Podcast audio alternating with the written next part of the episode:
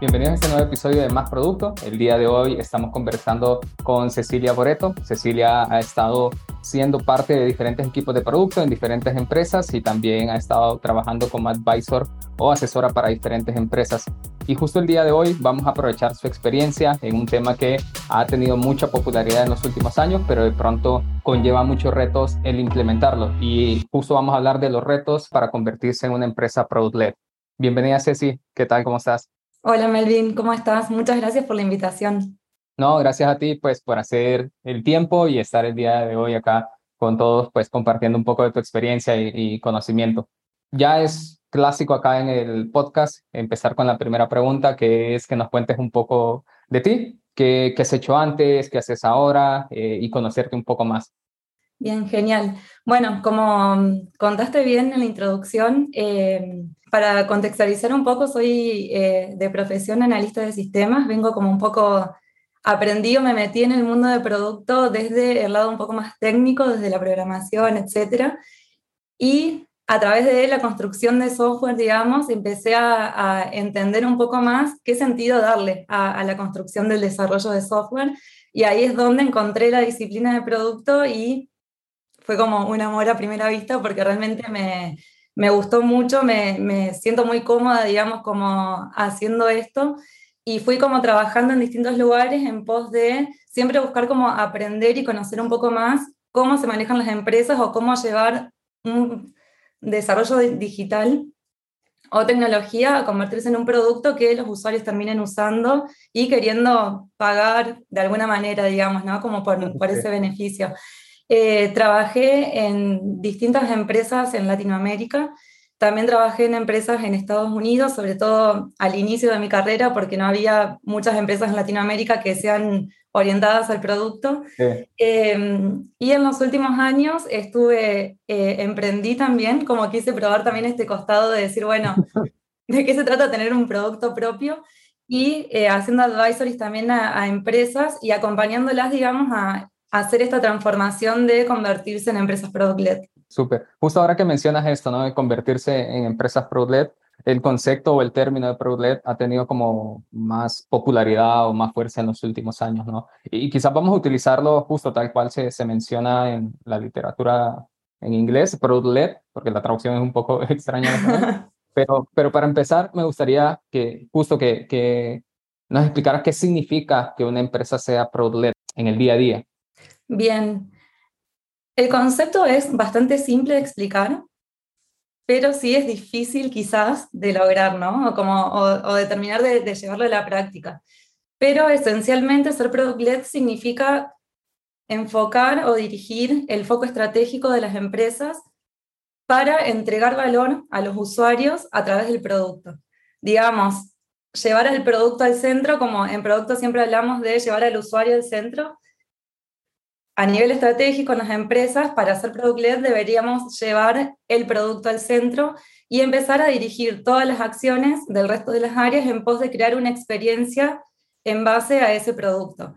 Entonces, a diferencia, digamos, de otros enfoques, porque en realidad que, surge este enfoque, que estemos hablando ahora de este enfoque, tiene que ver con que había un enfoque diferente antes, que ya quizás no estaba dando tantos resultados como los daba anteriormente, que son los enfoques más orientados en marketing o en ventas.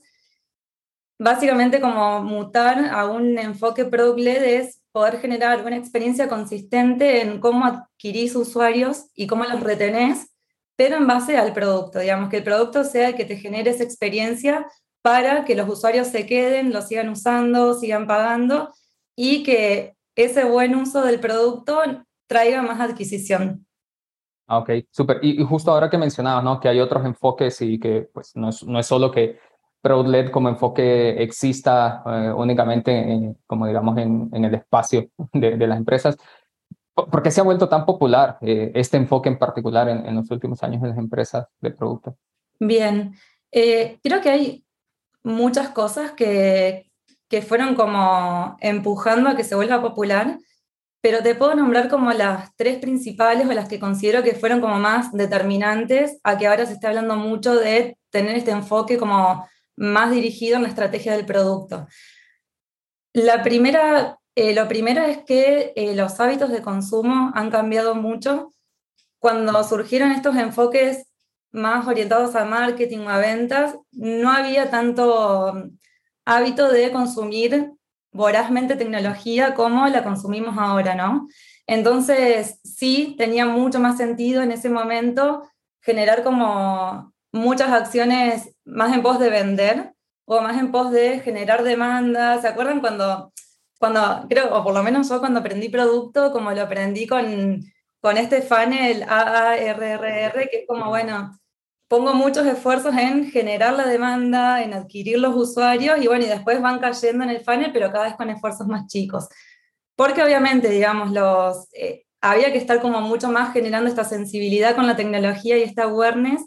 Y después, bueno, entendiendo que la tecnología es esto, como no había como mucha más noción de lo que era usar tecnología. Actualmente estamos en una situación completamente diferente. Creo que la mayoría de las personas, o por lo menos de nuestra generación, y las generaciones más jóvenes también vivimos usando tecnología para nuestro día a día, para lo que se nos ocurra, desde escuchar música, para el trabajo, para mirar, consumir contenido de mm, películas, series, etc. Entonces es como que ya la tenemos como recontra adoptadas.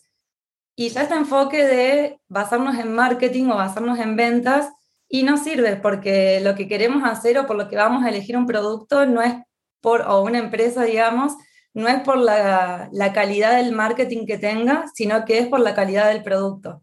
Obviamente esto no significa que de repente marketing y ventas no sean relevantes, al contrario, o sea, son súper relevantes, recontra, o sea, son muy relevantes y necesarias, pero lo que cambia es un poco el mindset, ¿no? En decir, bueno, marketing me ayuda a conectar la propuesta de valor que yo genero en el producto para que el usuario encuentre más rápido cuáles son esos beneficios que yo le doy a través de mi producto.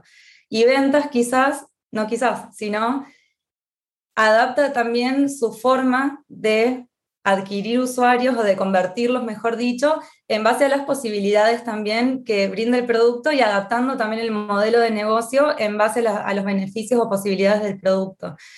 Por otro lado, también empezaron a surgir en el último tiempo una gran cantidad de startups entonces también empezamos, em, empezó a pasar empezamos a ver un fenómeno de que las startups que sobreviven son las que brindan una mejor experiencia en cuanto a cómo resuelven el problema o, o la necesidad que vienen a resolver y cuál es el modelo de negocio que utilizan. Yo creo que siempre también, más allá del enfoque product-led, en producto muchas veces, o antes quizás también nos, eh, nos enfocábamos mucho en la experiencia del usuario, pero ahora es muy necesario también incorporar la parte del modelo de negocio. Los modelos de negocio anteriormente eran un poco como algo sagrado que no se tocaba, que se creaba una vez y ya no se podían tocar. Y ahora ante la, evolución y, tan rápida como tan rápida mm, aparición de nuevas startups, necesitamos sí o sí todo el tiempo estar evaluando que el producto genere o brinde una experiencia superadora que las competencias y a la vez que el modelo de negocio también sea superador o sea como mucho más atinado para que el usuario tenga más ganas de adoptarlo también.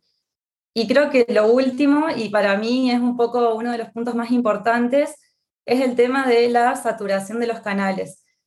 Anteriormente, eh, cuando, sobre todo también, ¿no? cuando hablábamos de esta época en donde no era tan habitual el uso de tecnología para todo lo cotidiano, tener como canales me refiero como para unificar también conceptos de lenguaje, es a cómo conectamos a las personas con nuestra tecnología, ¿no? Ya sea a través de un canal, puede ser mailing, pueden ser mensajes en redes sociales, pueden ser notificaciones. En el momento en el que no había tantas startups o no había tantos productos tecnológicos, tecnológicos perdón, los canales tenían sentido porque funcionaban porque te llegaban y te conectaban justamente. Actualmente hay tantas propuestas y usamos tecnología para hacer tantas cosas en nuestra vida que... Ya está saturado, ¿no? Claro, terminamos completamente saturados. Los, canales eh, ya perdieron un poco como el beneficio que tenían antes o el impacto que, eh, que tenían antes. Y lejos de ayudarnos a conectar, muchas veces nos terminan, como decís vos, saturando y al mismo tiempo mareando. Recibimos mensajes por tantos lugares y muchas veces esos mensajes son tan diferentes y tan variados que lejos de entender cuál es la propuesta de valor o, para qué me va a servir usar este producto, me termina generando más un rechazo y diciendo, no, quiero saber más nada de esto. Sí, sí, totalmente de acuerdo. Y, creo que justo, como tú dices, ¿no? como la adopción de la tecnología ha venido a generar un montón de cambios, porque creo que antes también algo que influía es que, quieras o no, las opciones que tú tenías en cuanto a producto, digamos, también estaba limitada a tu geografía, ¿no? Exacto, sí. Lo que era más popular de pronto en tu país o en tu ciudad o lo que utilizaban tus amigos o tu familia era lo que tú llegabas a conocer. Y hoy que la tecnología, el Internet principalmente, ha abierto la opción de acceder a más productos fuera de tu país o de tu zona geográfica, hace también que esos canales se saturen, porque también las empresas lo saben, te tratan de vender empresas que no están en tu país, son extranjeras, Exacto. o incluso o incluso tú empiezas a considerar soluciones que antes tal vez nunca habías escuchado, ¿no? Y hace ahí como, como que de alguna manera a los usuarios les da el poder de evaluar y decidir, ¿no? Sí, totalmente. También mencionabas un poco lo, de las empresas, ¿no? Que muchas, o en los últimos años, muchas startups empezaron a sobrevivir por este modelo que empezaban a implementar, ¿no? Y, ahí justo te quería preguntar, ¿cuáles eran los, como los beneficios de, de una empresa ProLed? ¿Qué, ¿Qué es lo que obtiene, digamos, que de pronto eh, una empresa que está más enfocada en ventas o marketing eh, puede estar batallando?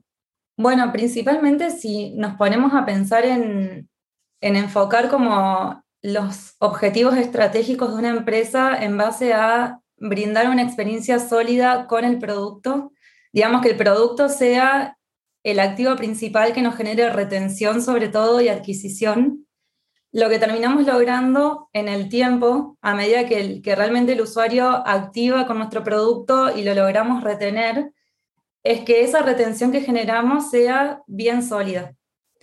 Y cuando la retención es sólida, nos permite también entender mejor cómo seguir haciendo crecer nuestro producto, porque de repente obtener datos nos resulta mucho más fácil, interpretar esos datos también nos resulta como mucho más fácil. Y también, viste que, o vieron, mejor dicho, a toda la audiencia, que ahora se está mm, utilizando mucho el término Product-led Growth, que es básicamente cómo hago crecer también mi negocio o mi empresa a través del producto. Entonces, si ya una empresa nace o se focaliza siendo product-led, va a conseguir, o sea, el primer hito de toda empresa es conseguir el product market fit, entonces lo va a conseguir ya desde una manera súper sólida con un producto que encaje en un mercado y que ese mercado esté dispuesto a retribuir ese producto, ya sea con dinero, ya sea con datos, ya sea con el modelo de negocio que encontremos, obviamente. Y después, gracias a eso, el crecimiento, o sea, expandir ese product market fit, termina siendo bastante predictivo y adaptar el producto a diferentes mercados se termina resolviendo de una manera más simple. Entonces, un poco como el mayor beneficio, creo, de ser product-led es entender que el producto va creciendo y también la rentabilidad de la empresa va acompañando ese crecimiento. Cuando nos enfocamos en estrategias eh, o quizás en, métodos o modelos más de marketing o ventas, que son como un poco las opciones al, diferentes al product-led, lo que termina pasando muchas veces es que se invierte mucha plata en adquirir esos usuarios o en generar el awareness en, en esos usuarios, en generar la demanda de esos usuarios, pero después cuando llegan al producto no se encuentran con la experiencia que pensaban que se iban a encontrar. Entonces también eso termina afectando muchísimo en los números de la empresa, en donde se termina, termina viendo como mucho costo hundido y el retorno de la inversión, de todo lo que invertimos en adquirir, no se termina impactando en el retorno que te da mantener un usuario activo en, la plataforma y reteniéndolo para que te genere ese revenue. Y, ahí, justo para tener quizás puntos de referencias, no sé si nos puedes mencionar una o, algunas empresas que tú consideres, bueno, estas empresas, eh, ya sea de Latam o, de otros países, eh, son empresas con una estrategia product-led para que todos podamos tener, ¿sabes? Como ponerle una cara o un referente a, este tipo de empresas. Bueno, empresas de afuera que mm, por lo menos yo estoy siguiendo mucho porque mm, sobre todo creo que el mayor desafío en convertirse en product led es en empresas B2B En empresas B2C quizás es más, más natural porque em, medio que, que, no te queda otra que ser product led por tanta competencia y por tanto consumo masivo, entonces quizás más consciente o menos consciente terminan siendo product led, pero sí las B2B son como las más difíciles porque son donde está más arraigado el modelo de ventas o de marketing. Entonces, en base como a, ese contexto, una de las empresas que, que, estoy siguiendo mucho y admiro mucho en cómo evoluciona es Figma. Em, básicamente es alucinante. Yo soy de la época en donde se usaba Sketch para diseñar productos y, y, viví un poco como la transición cuando apareció Figma. Figma nació Product Led. Obviamente ser Product Led lleva más tiempo, hasta o sea, como porque los tiempos de, de producto y de construir tecnología obviamente son más lerdos que los de generar acciones de marketing o de ventas. Pero una vez que consiguió el Product Market Fit, el crecimiento que tuvo fue exponencial y hasta el día de hoy lo sigue teniendo y como no sé si la palabra es derrocó, pero así como sacó un poco fuera del mapa Sketch, que era una locura, era impensado directamente. Entonces creo que esa es una buena empresa. Eh, también Airtable, eh, que es una, empresa, una, una, aplicación que usamos mucho en producto, eh, también es B2B, perdón, es Product Led. Even, Eventbrite, que trabajé también ahí, es una empresa Product Led. ¿Qué más? Dentro voy a nombrar algunas de Latinoamérica. Las que más eh, admiro también es, eh, que creo que bueno, que fue un golazo lo que hicieron, es eh, Mercado Pago y Mercado Libre. También entendieron que el producto es el que los ayuda a crecer y a posicionarse. creo que todas las apps más consumers, como por ejemplo Rappi, Pedido Ya, también más allá de, que haya opiniones variadas, obviamente, sobre si, si lo hacen de la, con las mejores prácticas o no, pero en, en, esencia sí son product led. Sí, ok. Ponen justo el, el producto como, como el motor, ¿no? De, de la empresa. Ajá, exactamente. Súper. Y, y, digamos, bueno, que, que, alguien nos está escuchando y dice, Ceci, me has convencido, quiero que mi empresa sea, sea product led, creo que es el buen camino, digamos. Eh, ¿qué, ¿qué, se necesita para ser una empresa product led? O sea, ¿dónde donde comienzo partiendo de la idea de, ¿sabes? Ya de pronto tengo un producto eh, construido, ya utilizamos algún modelo como muy basado en ventas o marketing como el que mencionabas, por dónde se, puede comenzar. Bueno, primero creo que es eh, como el primer cambio más radical y que muchas veces también es el que, el que más cuesta, es empezar a... considero y estoy convencida por, por haberlo visto también en distintas experiencias, mm. que mm, pasar a ser product led no, es nada más ni nada menos que un cambio de mindset. Mucha gente también, y, eso está bueno aclararlo, eh, muchas veces pensamos que es como un cambio súper drástico y que de repente tenemos que hacer eh, un montón de cosas y que todo lo que estamos haciendo tenemos que aprender a hacerlo de, hacerlo de nuevo. La realidad es que sí es un cambio un poco drástico a nivel de mindset, pero no significa que todo lo que estamos haciendo tenga que tirarse y volverse a construir, sino que simplemente hay que empezar a adaptarlo o direccionarlo hacia un mindset de producto. Entonces, creo que lo primero que, o yo siempre apelo a eso, ¿no? Como a entender cómo estamos midiendo el éxito de, de la empresa. Cuando son empresas que están siguiendo enfoques más de marketing o de ventas, generalmente los objetivos o el éxito de la empresa se miden en base a cuánto new revenue estoy teniendo o cuántos clientes estoy adquiriendo. Esa es como la métrica que todo el mundo persigue y por la que se, se mide o se termina percibiendo si voy bien o si voy mal. Para empezar a hacer o para convertirte en una empresa product led, hay que cambiar ese foco estratégico y empezar a medir el éxito de la empresa en entender qué también estoy activando a mis clientes o a mis usuarios cuando ya se convierten en usuarios y qué también los estoy reteniendo. Entonces ya cambiar ese foco como, y empezar a, ponerlo más en la retención en vez de en la adquisición es una buena forma de empezar a, a mm, llevar el mindset hacia un mindset product-led. Por otro lado, creo que también es súper importante empezar a identificar cómo están trabajando los equipos. Generalmente, en estos otros enfoques, como uno de los mayores eh, patrones que se dan, y esto también más allá de que muchos libros lo dicen, también lo pude ir validando como en distintas experiencias, es que los equipos trabajan con muchos silos estratégicos. ¿Qué significa esto? Por ejemplo, marketing tiene el objetivo de generar demanda. Entonces, todas las fichas, todas las iniciativas están puestas en cómo genero demanda. No importa si esa demanda que genero es la que después el producto puede sostener, sino que, bueno, mi objetivo es generar demanda y voy a ir a cumplir ese objetivo. Después, por otro lado, ventas quizás tiene, obviamente, ¿no? Si tienen como equipo de ventas o si es self-sale el proceso, pero el foco es convertir. Entonces, de nuevo, no importa qué pasó antes, y qué le dije yo al usuario para, o al potencial cliente para educarlo básicamente y para conectarlo con el producto, ni tampoco tengo en cuenta qué va a pasar después una vez que sea usuario del producto, sino que mi foco es vender y convertirlo. Entonces hago todo lo posible, iniciativas, bla, bla, bla, para convertir ese usuario.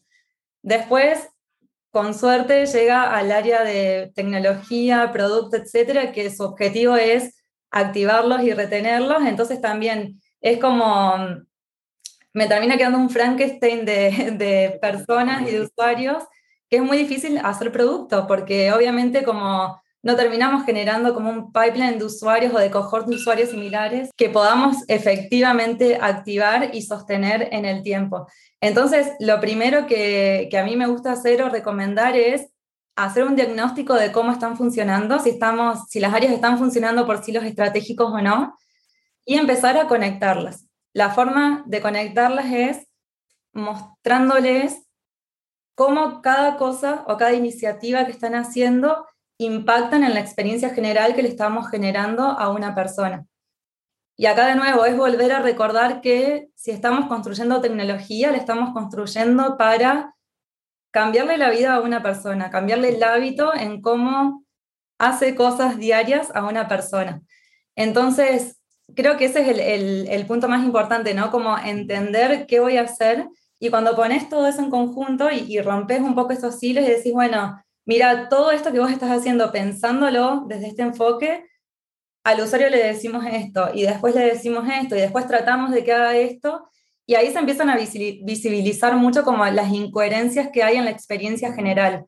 Entonces un poco es eh, poner eso en el centro, como poner al usuario en el centro o al cliente en el centro y entender y analizar cuál es la experiencia que le estamos dando como empresa, básicamente. Súper, súper. Eh, eh, es muy interesante porque justo lo mencionas, ¿no? Que el principal cambio, digamos, es la mentalidad. Y, y, creo que ahí, justo aunque, aunque pueda sonar sencillo, ya tú lo dices, ¿no? Es como más complejo de lo que parece y, justo romper de pronto hábitos que estos equipos que trabajan en silos es, va a ser como el, mayor reto. Sí, tal cual. Pero con lo que mencionas me, me surge la duda, ¿no? De quién define o, o normalmente quién lidera como, sabes, esta estrategia de ser empresa product-led. Al menos en tu experiencia, ¿quién has visto, sí, que lleva como el liderazgo de, de este cambio? Creo que todavía no hay un, patrón común en decir, bueno, existe este rol específico que es el que lidera la estrategia y es como accountable para que suceda, sino que depende el estadio y la madurez de las empresas y depende también el seniority o, el expertise al que pueden acceder esas empresas, es que va cambiando quién toma el liderazgo de este proceso o de este cambio de mindset o cambio cultural. Em, me ha tocado ver en distintas empresas que, por ejemplo, el CPO es el encargado de traer como este mindset y perseguir como, más que perseguir, como tratar de desparramarlo en el resto de las áreas y como generar ese aha moment en decir, esto le estoy generando un usuario por otros lados, también eh, se suelen contratar como advisors externos. Yo lo hice, por ejemplo, participé de esa manera, como generando estos cambios o tratando al menos de generarlo, digamos, como de, manera externa. lo cual me parece, o a mí al menos me pareció como mucho más simple, lo hice de manera interna, siendo como parte de una empresa y teniendo equipos a cargo, y también lo hice de manera externa como advisor, y la verdad es que, que cambia mucho porque tener una persona como completamente enfocada y que, su objetivo sea lograr este cambio de mindset, también como mm, se percibe distinto dentro de los equipos y los focos están netamente como o exclusivamente y las antenas como prendidas para entender cómo generar este cambio. También hay algunas empresas que em, tienen como áreas de growth específicas para esto. Obviamente growth entendido como eh, desde el enfoque product-led growth, entonces eh, tienen una persona que es Head of Growth, que es la que se encarga de empezar a generar estas dinámicas o estrategias para que el resto de las áreas puedan acoplarse. Súper interesante. Y, en tu experiencia haciéndolo con, sabes, con tus equipos o dentro ya de una empresa como advisor, ¿cuáles fueron como los, los mayores retos o los retos más comunes, ¿no? Que, que has visto al momento de intentar convertirse en una empresa product Bien, bueno, qué buena pregunta. Eh, el primer reto, o al menos esto quizás es muy subjetivo y personal, así que te voy a hablar como netamente desde mi experiencia, es un poco entender cómo manejar em, la ansiedad del resto del equipo, sobre todo del equipo directivo. Porque hacer un... En startups quizás que recién están surgiendo y están como en un estadio de empezar a crear su producto, etcétera, es más fácil, pero en empresas que porque ya como, listo, nacen con este mindset, ¿ok? Y ya un poco como poder setear las expectativas de qué esperar en cuanto a crecimiento. Pero, sin embargo, en empresas que vienen trabajando con un enfoque más de marketing o de ventas e incorporan en un estadio como más tarde a producto y de repente quieren empezar a hacer product led, es muy, muy difícil manejar la ansiedad porque de nuevo, los tiempos que conlleva entender como, primero esto, ¿no? Como entender a dónde estamos parados. Entonces también hacer un diagnóstico porque a mí personalmente no me gusta llegar a un lugar y decir hay que hacer esto, hay que hacer esto, hay que hacer aquello, sino que primero necesito contextualizarme y entender esto, ¿no? Como a dónde estamos parados hoy y cuál es nuestro contexto, cuáles son nuestras ventajas, eh, cuánto rango ahí tenemos, como bueno, muchas cuestiones para entender así cómo ejecutar esta estrategia. Entonces, em, los tiempos son un poco más lentos y cuando estamos trabajando con enfoques más de marketing es como, bueno, tiro una campaña, veo que vuelve, vuelve a, tirar, vuelve a tirar una campaña, entonces son mucho más rápidos y si venimos acostumbrados a ese ritmo y como a, a esto de hacer, hacer, hacer, y de repente pasar a una estrategia de primero pensar, analizar datos, entenderlos y después hacerlos, y ese hacer es mucho más lento porque construir tecnología es más lento que otros enfoques, digamos, eh, trae aparejado esto, ¿no? Bajar como cuatro cambios y decir, bueno, espero. Y cuando bajo cuatro cambios, básicamente como cuando dejo de estar todo el tiempo corriendo, corriendo, corriendo, lo que termina pasando también es que lo que nos pasa en la vida, ¿no? Cuando bajamos un poco y frenamos, y bueno, empezamos a ver un montón de cosas que pasan a nuestro alrededor que antes no percibíamos. Entonces, de repente es como mucha información junta que hay que procesar, que hay que reacomodar que hay que como volver a darles un sentido y manejar un poco la ansiedad y trabajar la confianza en los equipos como para que lo que decías antes vos, ¿no? Como que este cambio de mindset no se tome personal, sino que se tome más a nivel de un cambio de framework profesional. Em, también hay que trabajar mucho esto, como la confianza en eso, la confianza profesional también en, en uno mismo o en una misma. Entonces creo que eso es como un poco el mayor de los retos. Y después, por otro lado, como todo lo que trae aparejado de por sí un cambio de mindset, digamos, entender que quizás seniorities profesionales que teníamos para un enfoque de marketing o de ventas, de repente mm, no son seniors para un enfoque de producto, entonces es como... tienen que evolucionar, ¿no? Exacto, evolucionar como también a nivel de, de, equipos y bueno, de nuevo, volver a entender como, ok, bueno, cambio de enfoque, cómo está adaptado mi equipo, qué necesito capacitar, eh, cómo necesito como empezar a mover piezas, también es eh, un reto súper, súper eh, grande Y creo como que el tercero, poder transmitir una misma visión en todos los equipos. Esto que decíamos o que, que hablábamos anteriormente de romper los hilos estratégicos, tiene que ver con empezar a trabajar todos como un gran equipo, apostando a que nuestra misión, viste que en producto hablamos mucho de misionarios versus mercenarios, bueno, de repente ser todos misionarios, ¿no? Como, como, como equipo, tener la misión de conectar al cliente con el producto y que el producto responda a las necesidades, digamos, que estamos fomentando o que estamos como prometiendo que vamos a, saciarle. Y me gustaría comentar más en detalle en estos tres puntos, ¿no? Del tema de la ansiedad, el cambio en los equipos y, la visión. Y quizás comenzando con este último, ¿no? Eh, ¿Por qué crees que es importante justo tener como esa visión compartida? O sea, ¿qué, qué beneficio nos trae o cómo nos puede facilitar la, la, ejecución de la estrategia? Bueno, yo a eso lo veo más eh, a nivel de, podemos llamarle psicología del usuario quizás. A mí me parece que siempre tener una visión clara nos ayuda a entender qué tenemos que hacer. Nos ayuda a entender cuál es nuestro outcome. Cuando la visión no está clara, es muy difícil poder generar objetivos para perseguir esa, esa visión, digamos. Entonces sí creo que es lo primero que necesitamos tener en claro y que también quede en claro en todas las áreas de la empresa. Esto, más allá, creo que, que traspasa un poco los límites del product led. Hay muchas empresas que aún siendo product led, la visión o la misión no está clara. Entonces, la, las áreas termina, terminan igualmente formando estos hilos estratégicos. Entonces, un poco para salirnos de estos hilos, creo que es importante primero alinear qué visión perseguimos.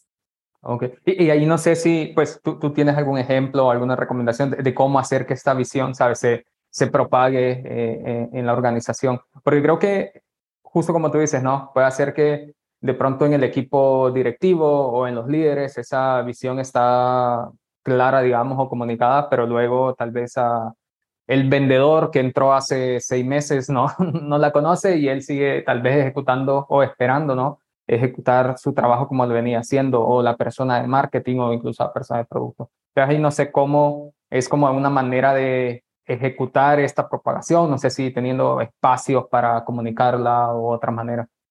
Bien, yo uso eh, mucho técnicas de producto, técnicas que he usado anteriormente cuando fui product manager en algún equipo, eh, las usé como para poder transmitir esa visión a los usuarios. Bueno, también uso esas mismas técnicas para transmitir como lo mismo dentro de los equipos. Una de las cosas que me gusta usar, que es quizás de lo más básico, pero para mí es eh, la forma más simple de poder conectar, es primero armar un, user journey o un customer journey para entender bien, bueno, cuál es la experiencia que hoy estamos generando. Digamos, si bien muchas veces esa experiencia no está planteada, lo gracioso es que aún así estamos generando una experiencia. Quizás no nos damos cuenta o quizás no la tenemos tan consciente, tan presente, pero igualmente haciendo cosas que llegan a una persona, le estamos generando una experiencia. Entonces creo que el primer punto es como esto, identificar, bueno, cuál es esa experiencia que aún no pensándola, sí la estamos generando. Entonces, un user journey creo que es como eh, la mejor forma visual para conectar un poco todos los touch points, la, la forma en la que estamos llegando al cliente o a los usuarios y de qué forma nos estamos comunicando y empezar a entender a dónde están como los gaps o los puntos como donde se rompe un poco esta experiencia. Entonces, eso a mí me parece como una forma súper sencilla de poder tener una misma visión y que todo el mundo la entienda desde la misma óptica, sacando un poco como las subjetividades del medio y como llevándolo al objetivo. Bueno, esto es lo que está pasando. Obviamente, para armar ese user journey necesitamos de datos, necesitamos de research generalmente, etcétera, pero creo que esa es como una buena base para poder empezar a transmitir para abajo una misma visión. Otra forma es, o, creo que lo veo más como un caminito, eh, una vez que tenemos ese entendimiento y sobre todo que está como bien entendido entre los líderes, creo que el paso siguiente es empezar a entender, según obviamente el estadio de la empresa y los objetivos que quiere lograr, cómo empiezo a arreglar esta experiencia. Cómo cada área puede aportar a que esta experiencia se arreglen los puntos que está desconectada, incoherente o rota. Entonces, una buena forma para hacer eso es eh, a través de, puede ser OKRs. A mí me encantan, generalmente es muy difícil, son muy difíciles de usar y, creo que nunca se terminan usando de una buena manera, pero sí me parece que está bueno como decir, bueno, mi objetivo es mejorar esto, mejorar esta experiencia, como poner el foco en el outcome y pensar como, bueno, cómo cada equipo puede generar iniciativas para nutrir o mejorar esa experiencia. Entonces creo que un poco es, eh, más allá de técnicas que podamos usar, creo que lo podríamos conceptualizar un poco en hacerlo en cascada. Primero generar un entendimiento mm, bien holístico y bien general de cuál es esta experiencia, cómo está impactando en el negocio, cómo está el producto, bueno, obviamente como entendiendo bien todas las aristas y después empezar a decir, bueno, ¿por dónde empiezo? Si yo quiero generar tal objetivo, bueno, empiezo priorizando esto. Y eso lo voy bajando al resto de los equipos. Creo que formas a nivel de espacios que vos comentabas para lograrlo, sí, creo que los espacios de comunicación son súper importantes. Y esto vuelvo a lo que hablábamos al principio em, sobre el tema de cómo evalúo el éxito de mi empresa. Creo que una buena forma de alinear una visión es entender que el éxito de una empresa es cuando un usuario o una persona, mejor dicho, adopta mi producto porque le estoy generando, porque básicamente le está sirviendo, porque se está beneficiando y me está generando ingresos de alguna manera por usar mi producto.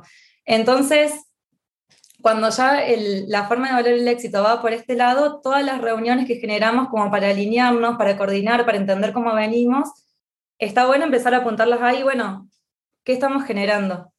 ¿Estamos siendo exitosos? ¿No estamos siendo exitosos? Y obviamente granularizarlo a los niveles que necesitemos para entender cómo cada persona de la empresa termina como contribuyendo o nutriendo este objetivo más macro.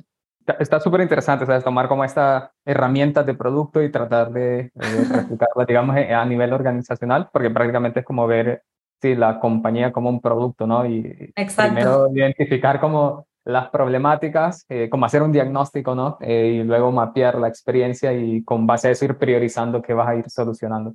Sí, y realmente como los próximos pasos son generar una estrategia, validarla, interpretar los resultados y pensar cuáles van a ser los próximos pasos.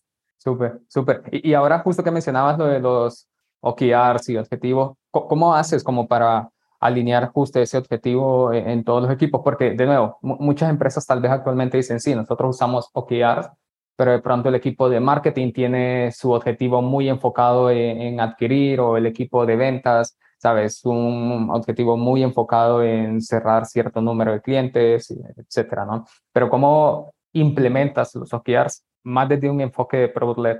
Bien, creo que es, eh, vuelvo un poco a lo mismo que hablábamos antes, ¿no?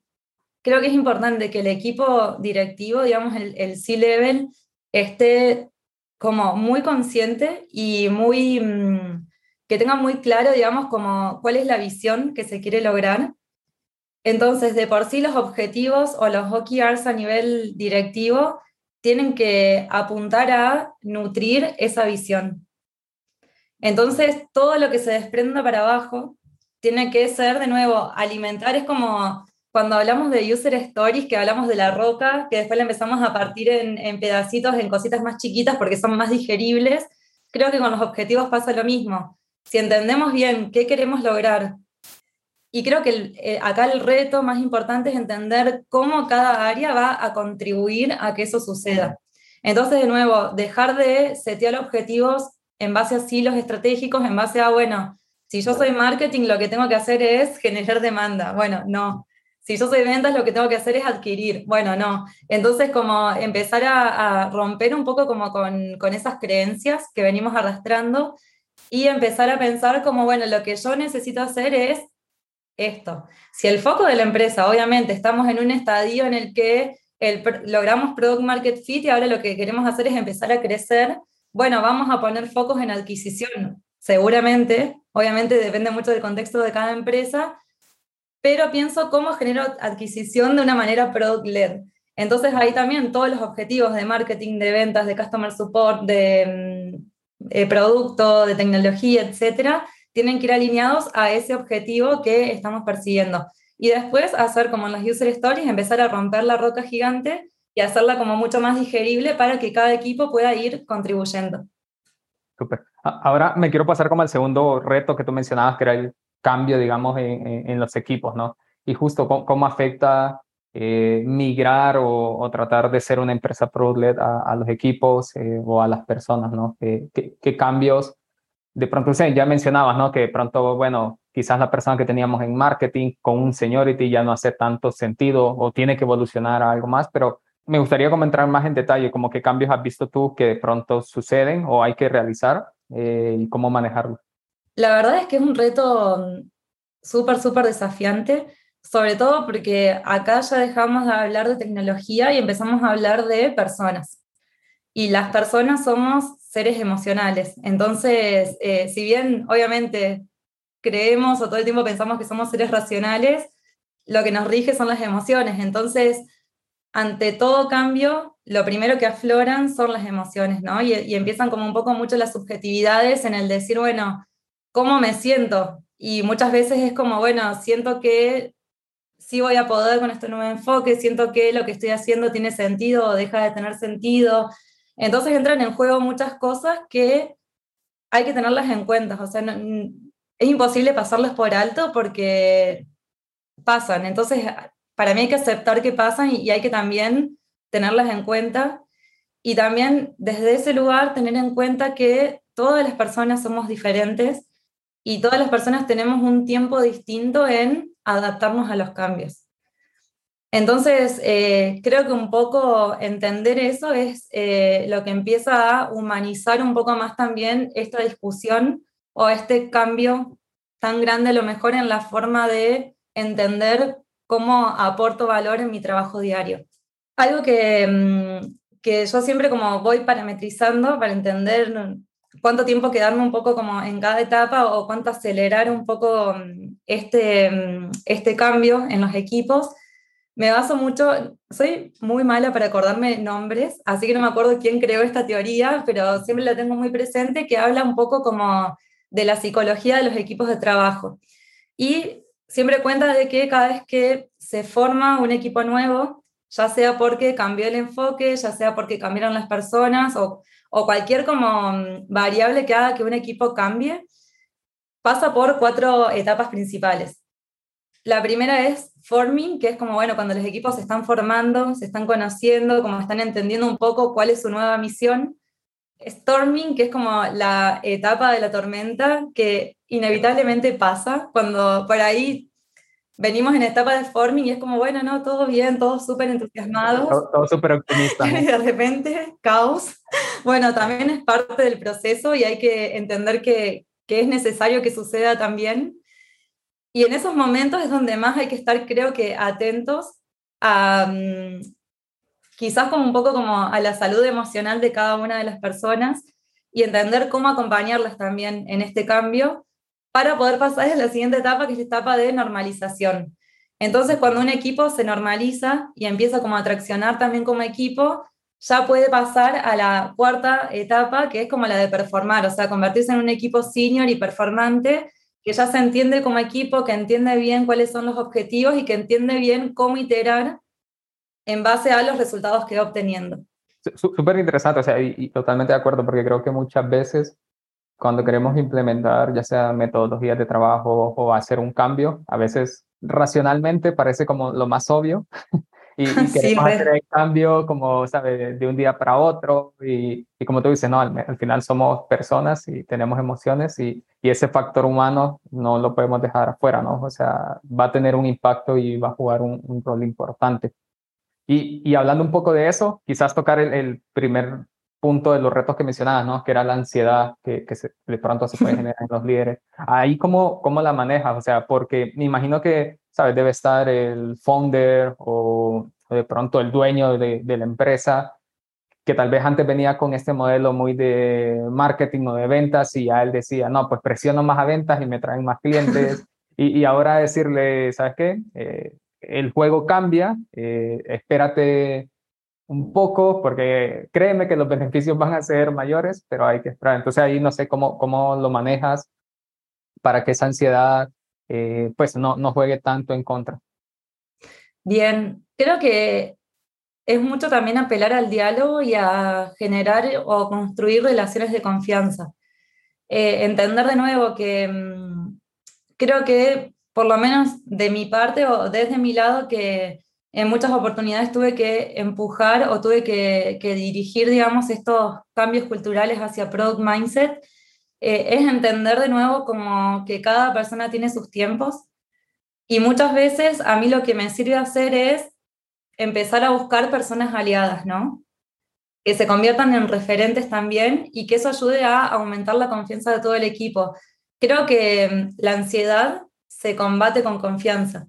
Digamos, si tenemos confianza en lo que estamos haciendo y la confianza también nos ayuda a practicar la paciencia, a ser paciente en la búsqueda de resultados, obviamente no desde un lugar eh, como liviano de decir, bueno, lo dejo todo librado a la confianza, sino como, bueno, tengo un plan claro, entiendo bien qué objetivos quiero lograr y confío que este es el camino, porque es la forma de ser contundentes y es la forma de generar hábitos también hacia un cambio cultural. Creo que eso también es súper importante mencionarlo. Cada vez que estamos haciendo un cambio, es lo mismo, exactamente lo mismo que pasa con, con el ciclo de vida del producto. En el producto lo que hacemos, lo que primero hacemos es activar el usuario.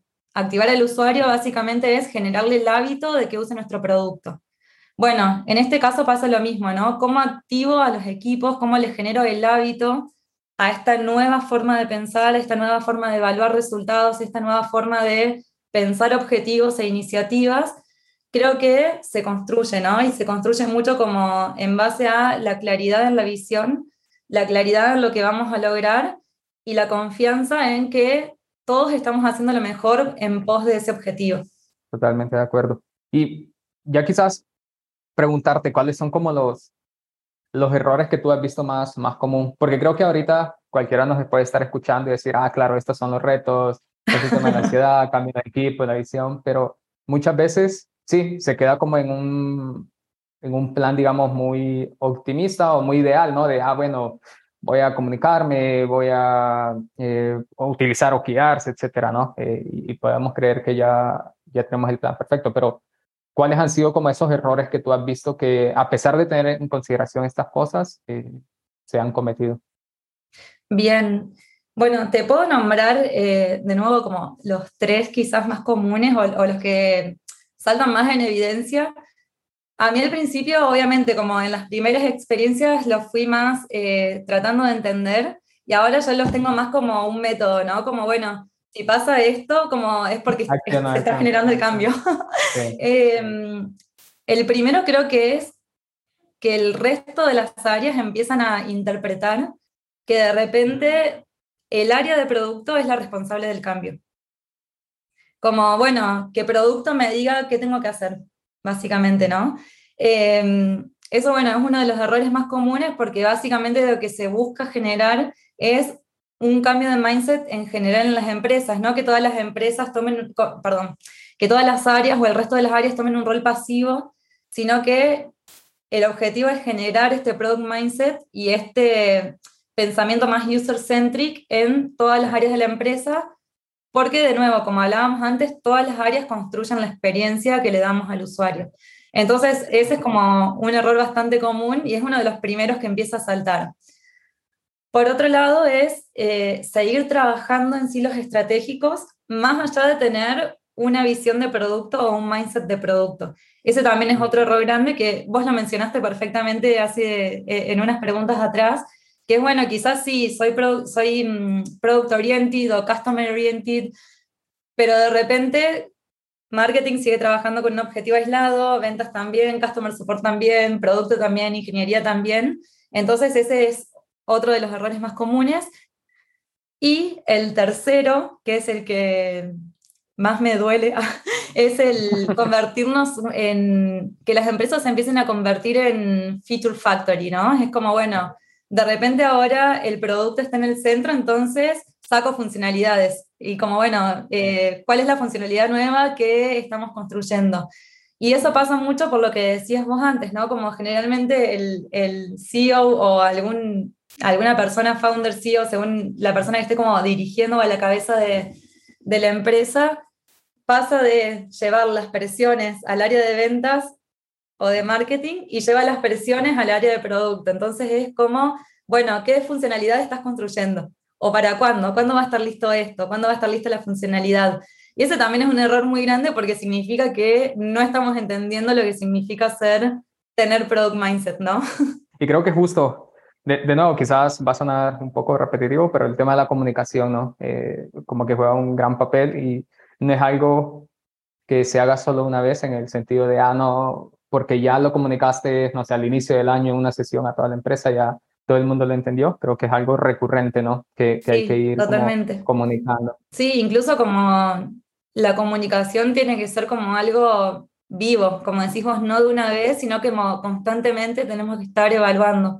Por eso también creo que muchos de los conceptos de, de las metodologías ágiles o, o, que usamos más como en, las áreas de, de, tecnología, como encajan perfectamente también a niveles estratégicos, como esto de pensar una estrategia y a los tres meses volver a validarla y volver a entender qué tanto estamos haciéndolo bien, qué tanto nos estamos desviando, entender los gaps y volver a armar un plan de acción con respecto a eso. Como esta mm, dinámica de hipotizar, hacer una solución al respecto, medirla y a partir de la medición pensar cuáles son los próximos pasos y también estar abiertos a cambiarlos y entender y aceptar que lo que hipotizamos en el primer momento no fue lo correcto, pasa y está bien porque hacemos lo que podemos con los datos que tenemos al momento y cada nueva evolución que hacemos, cada nueva iteración nos trae información nueva y nos trae más claridad. Entonces es empezar como a, a sacarle un poco de rigidez a esto del cambio y tomarlo como parte también, ¿no? Del día a día.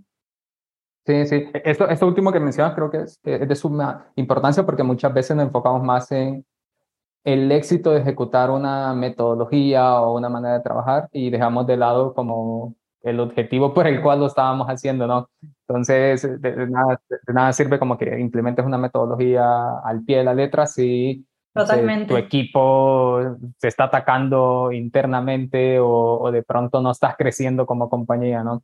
O sea, no, los clientes no van a venir y te van a dar una palmadita de felicitaciones porque usas una metodología. Exacto, totalmente. Aparte, a mí me, me, me pasa, fui construyendo un poco también este mindset más personal eh, desde, que, desde que era product manager, digamos. Eh, esto como de pensar las metodologías o las técnicas, las tácticas, más como herramientas que como mm, objetivos en sí, digamos, ¿no? Entonces, sí pasé en un momento como tuve este clic o este home moment de pasar de decir, bueno, amo la técnica del User Story Map, entonces para todo tengo que aplicar esto, a pensarlo más en decir, bueno, tengo que lograr esto. ¿Qué técnica o qué herramienta o qué framework me va a ayudar a enmarcar mejor este desafío que tengo que lograr? Entonces también las, las técnicas o los frameworks se terminan convirtiendo más en aliados para lograr el qué, o sea, para lograr algo, y no tanto como el destino en sí mismo. Sí, totalmente de acuerdo. Perfecto, Ceci. Quizás ya para ir cerrando el, capítulo, me gustaría que nos recomendaras recursos para aprender más sobre este tema, ya sean libros, autores que tú recomiendes y que creas personalmente que son como una buena fuente, digamos, eh, de información para aprender cómo implementar, digamos, o cómo hacer una transición a ser una empresa problema. Bien, bueno, eh, creo que como autores eh, referentes que hoy están como generando mucho contenido al respecto, no conozco a nadie eh, de Latinoamérica, pero sí voy a nombrar personas de, Estados Unidos que sigo mucho, que son Elena Berna, Casey Winters y también todas las personas que están ecosistémicas a Reforge, que es una EdTech que fundamentalmente enseña a hacer product led, generan como materiales como súper sólidos y como muy atinados también desde mi punto de vista. Entonces creo que bueno, que son personas que está buena seguirlas porque todo el tiempo están generando contenido alrededor de eso. Y también los invito a que si me quieren seguir por LinkedIn, también eh, estoy escribiendo y estoy planificando para el año que viene sacar más contenido alrededor de todo esto. Así que, bueno, mi expectativa, o en realidad mi objetivo es hacerlo en español como para también poder generar o compartir desde mi experiencia eh, en nuestro idioma cómo también todo esto se va aplicando en, Latinoamérica, más allá de lo que sucede en Estados Unidos o en otras regiones. Ok, súper, súper. Bueno, todas las recomendaciones, términos que estuvimos mencionando, incluso tu LinkedIn, van a estar en el sitio web de, del podcast, másproducto.com. Entonces, cualquiera que quiera consultarlos van a estar ahí disponibles. Genial. Eh, de nuevo, Ceci, muchas gracias por el tiempo. No, gracias a vos. Me sentí súper cómoda, así que me parece muy divertida la charla. Súper, súper. Gracias.